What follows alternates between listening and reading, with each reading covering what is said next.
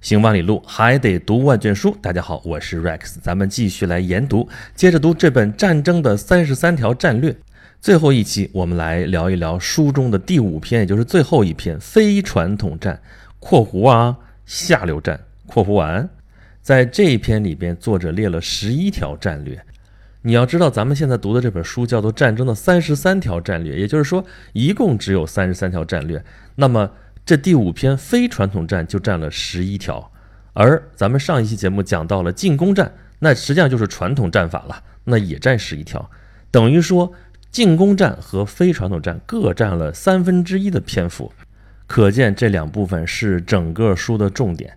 那么这个非传统战呢，就是跟传统战对应的。传统战实际上，咱们上期主要讲的就是传统战啊，进攻战嘛。当你处在进攻态势的时候，当你在力量对比处于优势或者至少不是劣势的时候，你可以运用那些进攻战略。这在我们的三十六计当中啊，差不多应该属于胜战计。那么，当你处于劣势的时候，当你处于弱小地位的时候，你怎么想要反败为胜，至少能够保存自己的实力呢？那么你就要看这种非传统战了。那么对应三十六计，大概就属于败战计啊。如何败中取胜，或者至少是你能够败中能够逃脱。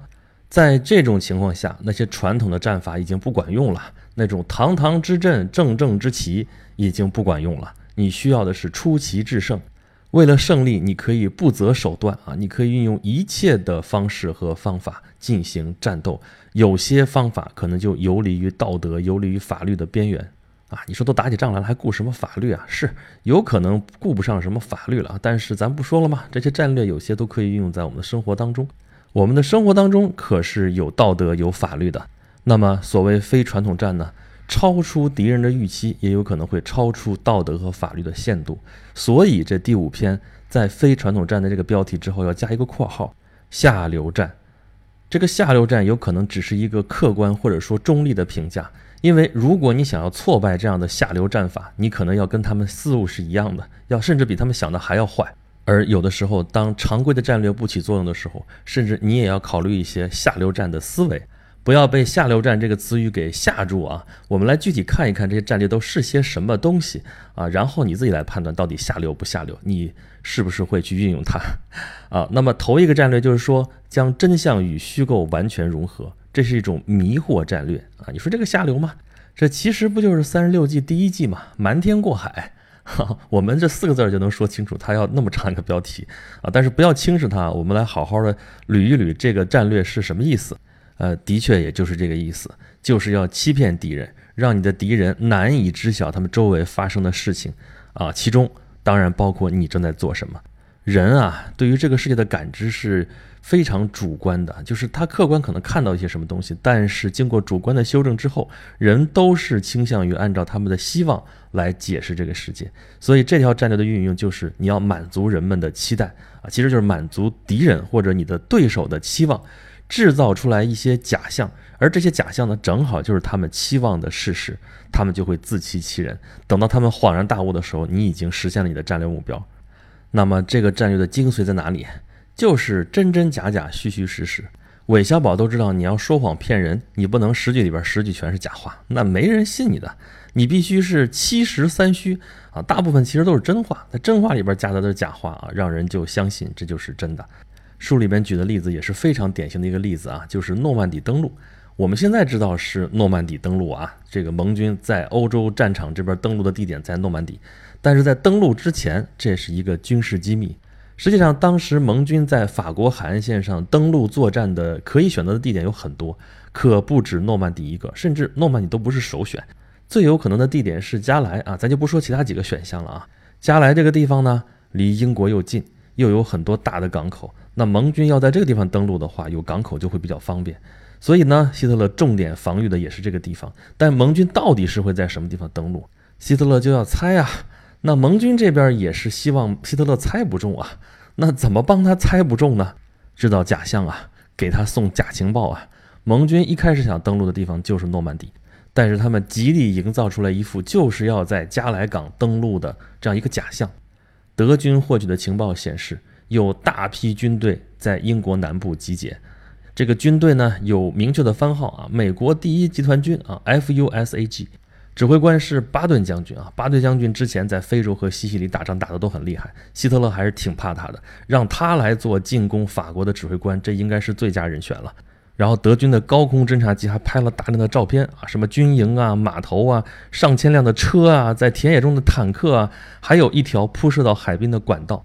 有一个被关押在英国的被俘的德国将军，在回到德国的时候啊，说他在从被关押地到伦敦的这个路上，看到在那个区域有大规模的军事行动。然后在瑞士的间谍也报告说，所有的加莱地图都被神秘的买家给买光了。这一切的信息拼凑在一起，就让希特勒相信啊，盟军是要在加莱登陆。那么他重兵防守加莱应该是正确的选择。这其中也不是没有其他的信息啊啊，比如说有一个在英国的间谍就报告说，盟军将要攻击的地方在加莱东南的诺曼底，时间是六月五号到七号。我们现在是事后诸葛亮，我们看到这条消息实际上是最准确、最准确的消息。但是在德国人掌握了这么多信息的时候，他怎么判断呢？德国人发现提供这个情报的这个人实际上是一个双面间谍，那么他提供的信息的准确性就要打个折扣了，甚至他提供出来的消息很可能就是一个烟幕弹，就是为了掩护说登陆地点是在加莱的。那么好吧，希特勒已经相信登陆地点是在加莱了，那什么时候登陆呢？这又是一番情报的较量啊！最有可能的时间实际上是六月底或者七月初，因为那时候天气比较好。而五月下旬的时候，经过情报反馈回来的消息。说蒙哥马利元帅还在直布罗陀，还在北非。那如果真的要登陆作战的话，蒙哥马利无疑是要指挥很大一部分部队的。那他还在千里之外，那这事儿估计短期时间内不会发生。书里写到这个地方其实很有画面感啊。他写到六月五号的时候，希特勒还在怀疑自己，他是不是错了？他必须要同时考虑两个选择呀。这可能是他一生中最具决定性的战役啊。在这个战役当中，他可不能被欺骗。英国人太狡猾了。那么希特勒就必须保持部队的机动性，万一攻击目标真的是诺曼底呢？啊！但是他看了看海峡的天气预报，那天晚上是暴风雨，也就吃个安眠药就睡觉了。可是我们都知道，第二天六月六号，D-Day 啊，诺曼底登陆开始了。但这个时候啊，刚刚开始登陆作战的时候，德国不是没有机会，他的大军是放在了加莱。现在诺曼底刚刚开始展开战斗。德军只要从驻守加莱的部队当中抽调一部分赶到诺曼底海滩的话，盟军就会被赶下大海。隆美尔和隆德施泰特都在建议说：“元首啊，赶紧的，还等什么呀？”但是元首还在犹豫。你说他在犹豫什么呢？是吓傻了吗？还是那句话，我们现在是事后诸葛亮啊，我们是马后炮啊，我们是知道最后盟军是在诺曼底登陆的，所以我们会觉得你，希特勒你在干嘛呢？还在等什么呢？但是我就问一句啊。万一诺曼底登陆又是烟幕弹呢？因为就在希特勒准备向诺曼底增兵的时候，他又收到消息说，就是那个所谓美国第一集团军在集结地点活动频繁。难道诺曼底不可能是一个大幌子吗？如果最后还是这个什么美国第一集团军在加莱登陆的话，怎么办？那你抽调部队去诺曼底这边不就空虚了吗？所以呢，希特勒举棋不定，宝贵的时间就这么耗过去了。直到几个星期之后，希特勒才接受现实，说：“啊，诺曼底就是真正的目标。”但是为时已晚，盟军已经建立了稳固的滩头阵地啊，扎下根来了啊，德国这就步步走向溃败。诺曼底登陆，这就是盟军给希特勒、给德军上上下下布的完美的一个局。那个所谓的美国第一集团军啊，还有番号 F.U.S.A.G。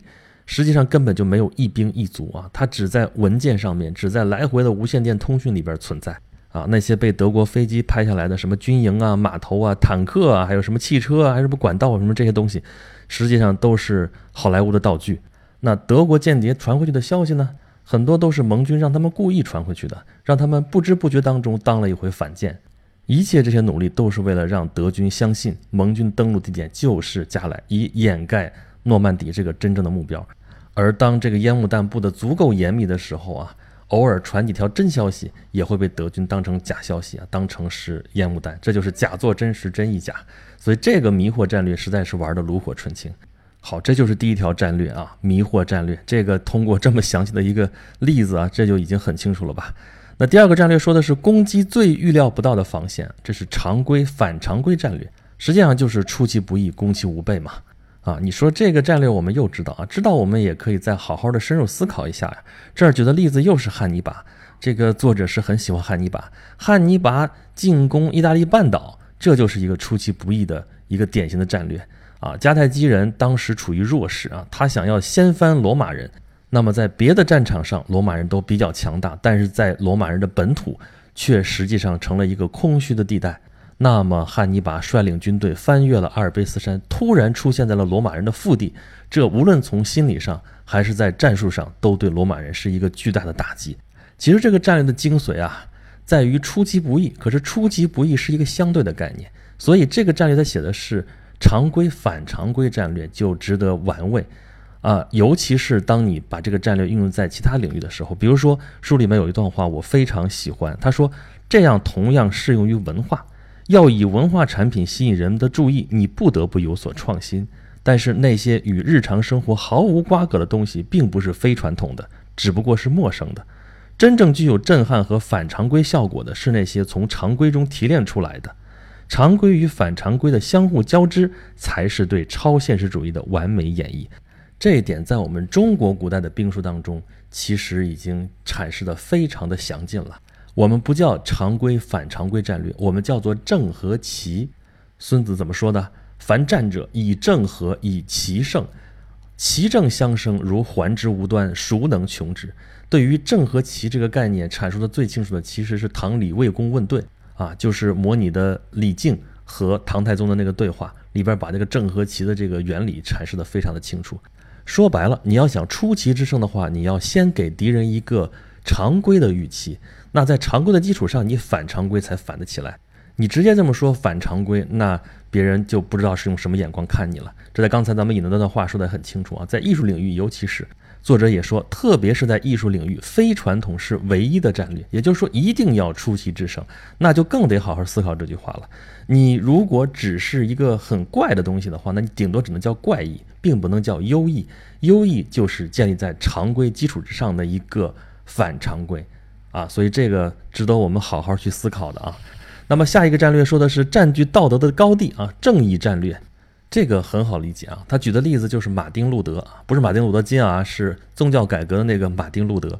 他呢一开始写九十五条论纲的时候啊，最初动机只是讨论神学问题啊，有关于上帝的宽恕和教会发的那个赎罪券之间到底有什么关系，或者根本没有什么关系。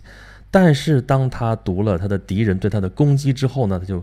改变了想法，因为教皇、教会和他手底下那些人对他的攻击根本在圣经上是站不住脚的，那他就在道义上获得了优势。他利用当时刚刚在欧洲流行起来的印刷术，大量的印刷他的小册子，把他跟教会之间的这个论争公开化，然后获得了政治上的支持，最终取得了胜利啊！简单来说是这个样子啊，这就是利用正义战略的一个典型例证。下一个战略说的是不要给他们提供目标，虚空战略，这个怎么理解呢？举个例子就能理解了，就是拿破仑，拿破仑进攻俄罗斯，这是他整个事业失败的转折点。我们老说俄罗斯的冬天打败了拿破仑啊，其实这还是俄国人以沙皇亚历山大一世为首啊，他们制定的战略还是奏效了。其实这个战略并不复杂。就是诱敌深入啊，然后游击战、消耗战拖垮拿破仑，啊，主要是俄罗斯的战略纵深实在是太大了。那么亚历山大一世他见过几回拿破仑，他了解拿破仑的性格，这个人非常好斗。那么好，就让你到俄罗斯的广袤无垠的原野上来，你不是好斗吗？就让你找不到人决斗，打几下我们就跑，连莫斯科都可以放给你。最后，拿破仑不得不灰溜溜地撤回，元气大伤，从此开始走下坡路。这个战略实际上说的就是游击战啊！在最后每章不都有个逆转吗？逆转当中，作者说的是游击战是很难反击的，这是它如此有效的原因啊！如果你意识到正在和游击队打仗，那么你用的如果是传统方法的话，你就落入他们的圈套。在这样的战争中赢得几次战斗和占据领土，并不意味着什么。唯一有效的反击战略就是将游击战对传统战的逆转。再逆转，限制它的优势。但是话说的好听啊，真要碰上了游击战，还是要么就速战速决，要么就赶紧抽身吧。下面几个战略咱们简短截说了啊。下一个说的是表面为别人，实质为自己，联盟战略啊。你好像是为别人着想，跟他建立联盟，但实际上你在坑他。哇塞，这个有点太黑了啊，太阴了。但关键时候肯定有效。再下一个是给对手足够的绳子，让他自己吊死，胜人一筹战略。这说的就是啊，你生活当中碰到的最大的危险，往往不是来自外部的敌人，而是内部的敌人。什么叫内部敌人？就是你身边的人，你的同事、你的朋友，好吧？这其实我们也熟悉，是吧？这不就攻心计吗？这不就是办公室政治吗？这个战略说的就是你不要跟这些人正面硬刚，对吧？用现在话来说就是这个。那你要干嘛呢？你要想办法在这样的对手当中灌输猜疑和不安全感，让他们自己想的太多，让他们自己方寸大乱，他们自己就会把自己吊死。说的好像很神奇的样子啊！这个战略的要点就是想办法让你的对手自我毁灭，自己吊死自己，而你呢，仍然是一身清白，无可指责的。好吧，这个大家电视剧看多了啊，不用我多说。下一个战略说的是蚕食继承事实战略啊，这个举的例子很有意思啊，举的是戴高乐。这么说吧，咱们平常学历史学到说二战的时候，法国啊，戴高乐将军领导的自由法国运动，这好像一切都是顺理成章的。实际上啊，你要还原到那个时代的话，领导法国反抗德国的，为什么就该是戴高乐将军呢？其实戴高乐是一个不算太高级的军官啊，怎么最后就轮到他了呢？当然，靠等靠轮是轮不到他的，这就是他的战略啊。他先跟丘吉尔说：“我要在 BBC 上做一个广播啊，面向法国人。”啊，丘吉尔想来想去，好像也没有什么拒绝的理由，那就说吧。但是你不能激怒这个呃伪政府，就是法国当时建立这个维系法国嘛，因为英国还要跟他打交道呢，所以你不能直接触怒他啊。这个戴高乐说：“可以啊，啊，然后就在这发表演说，发表演说到最后的时候，我明天我还广播。”嗯，丘吉尔说：“那你既然话已经说出去了，那你就播吧。”好啊，播来播去，戴高乐的这个影响力越来越大啊，他手里的部队也越来越多啊。那先去占法国那些殖民地吧。法国本土是沦陷了，但是法国的殖民地啊，在西非、在北非有大片的领土。戴高乐带着军队去那里发展啊，实力越来越强。等到盟军开始觉得不太喜欢戴高乐，想换个人的时候，发现已经换不下去了啊！这就是继承事实了。所以最后领导法国解放运动的就只能是戴高乐了。这就是戴高乐高明的地方，他每次就吃一小口啊，每次都让人无法拒绝。等到你想拒绝他的时候呢，发现他已经成事了，你拒绝不了他了。这就是蚕食战略，这就是造成继承事实的战略。好吧，下一个战略说的是看穿他们的心思，交流战略。这个地方我对他举的这个例子很感兴趣啊，就是讲希区柯克。希区柯克跟人打交道的这个方式啊，非常有意思。你说要劝说某个人，尤其是要某个演员达到一个什么状态的话，你怎么去搞定他呢？你怎么去说服他呢？啊，就真的去跟他说吗？是跟他聊天吗？啊，希区柯克从来是不走寻常路，不一定是跟他聊，可能话都不跟他说几句，但是。往往就有一些歪招啊，就能让这演员就顺着他的意思来。比如这里边举的例子啊，说呃，其中有一场戏是要让两个演员靠在一起啊，这两个演员呢，用现在话来说是角儿啊。那角儿的话，在哪个剧组不都得供着嘛？那他答应演这个角色的时候，事先也想了，说我应该怎么表演，怎么表演啊？靠在一块儿，我应该两个陌生人靠在一起嘛？我应该端庄啊，应该如何庄重啊，温文尔雅。但是希区柯克肯定不想要这样的结果，对不对？那他怎么干呢？他也不跟他说话，他表现的就非常冷淡，上来就把他们俩就靠在一块儿了，靠在一块儿说：“你赶紧给我解开，赶紧赶紧给我开锁，开开开开，钥匙呢？找不着了，哎呀，怎么办呢？啊，然后就把这俩人晾这儿了，晾了半天，看的周围的这演员全都是来来往往，就每个人都有活干，每个人都有事情做，就他这两个人就靠在一块儿，哎呀，那个难受啊，那那个委屈啊，那个不耐烦啊，那个尴尬呀，就都爆发了。然后希区柯克终于找到钥匙了，不过这个状态正好就是希区柯克想要的状态。像这样的例子有很多啊，交流的方式也有很多。所以在这一篇的最后，作者有几句话我很喜欢，也是拿出来跟大家分享。他说：“不能推进事业或者产生想要的结果的交流，仅仅是自私的议论，只是反映出一个人对自己声音和扮演精神改革者的角色的喜爱。”还有最后说，交流失败。不是愚蠢的观众的错，而是没有战略的交流者的错。我觉得最后这句话是最能给人启发的，因为我们经常啊，对于很多人来说，本能上就说：“哎呀，我这么说了，你为什么不接受我说的？你为什么不听我的话？怎么怎么样？”其实不是对方的错，而是你的错，是交流的方式出了问题，而不是那个听众人家有什么问题。是你想跟人家去交流，哎，那你没有找对合适的方式方法，你能怪得了人家吗？啊，好，下一个战略是从内部攻破，内部阵线战略啊，这不就是第五纵队嘛？这个事情也很容易理解啊，堡垒都是从内部攻破的。再下一个战略说的是看似顺从实是支配，消极进攻战略啊，这话有点拗口，但是你看看他举的这个例子就能理解了。例子就是甘地非暴力不合作运动啊，他不用暴力的手段，但是却达到了连暴力都无法实现的结果。甘地当时领导的印度人民看上去不反抗，看上去很顺从，但是实际上在沉默当中有着巨大的力量，让英国殖民者不得不放弃对印度的统治。有些人说印度的独立实际上是乞求来的啊，但是你不管他怎么得来的，最终他奏效了。针对英国殖民者这样标榜文明的敌人来说，这招他就是管用啊。好了，我们终于到了最后一个战略了，第三十三条：通过恐怖行动散布不确定和恐慌，连锁反应战略。这个我们很熟悉了吧？从世界新闻当中，我们经常能听到各种恐怖袭击。这里边举的例子也是啊，我们在之前的演讲录节目里边其实已经讲过的一个事情，就是伊斯玛仪派，所谓山中老人霍山，哈，这在《倚天屠龙记》里边有啊，就是圣火令上的功夫传自哪里呢？啊，来自波斯，来自伊斯玛仪派，来自山中老人霍山。霍山就是哈桑，他其实领导的是一个暗杀团伙。他本身力量非常有限啊，但是他充分利用了自己的这个力量啊，他如何精神控制，控制了一大堆杀手，这些杀手呢专门去刺杀朝中显要，但是他这个刺杀的目标啊是随机选择的，这样的话呢，所有这些朝中显贵都不知道下一个目标会不会落在自己身上，由此就蔓延开来了巨大的恐怖气氛，最终让当地的这个统治者不得不跟这个山中老人和解。可以说，这就是最早的恐怖主义战争啊！可以说，现在的恐怖主义利用的仍然是这个原理。他们用最低的成本获取了很高的一个社会效应，达到他们不可告人的目的。那如何破解这样的恐怖主义呢？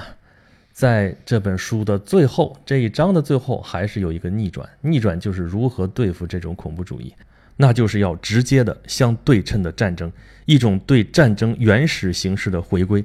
面对面的坦诚交战，一种力与利的简单较量，这就完全是古代的形式，不使用任何现代的战略。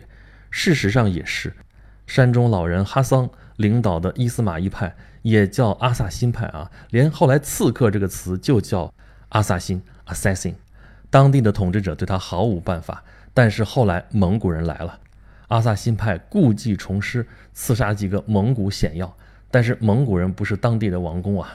蒙古人调集大军，最后攻破了阿萨辛派的巢穴，彻底终结了这一股势力。好了，咱们这一本战争的三十三条战略就讲到这里。下面啊，在大部分平台上，我会把我之前讲的信息简史在这个地方做一个连载。等信息简史十七期啊，有十七期那么长的一个篇幅，连载完了之后，我们再继续咱们这种一般不超过四期一本书的这个研读。如果这个期间大家觉得不过瘾的话，欢迎关注我的微信公众号，有两个啊，一个是订阅号叫做轩辕十四工作室，另外有一个服务号叫做演讲录。在这个演讲录里边有我几乎所有节目的入口啊，大家可以听我其他各种各样的节目，因为积累到现在讲了好几年了，也有很多节目了啊，欢迎大家来收听，欢迎大家来跟我交流，欢迎大家来给我提出宝贵的意见，好吧，咱们这期节目就是这样，下期再见啦。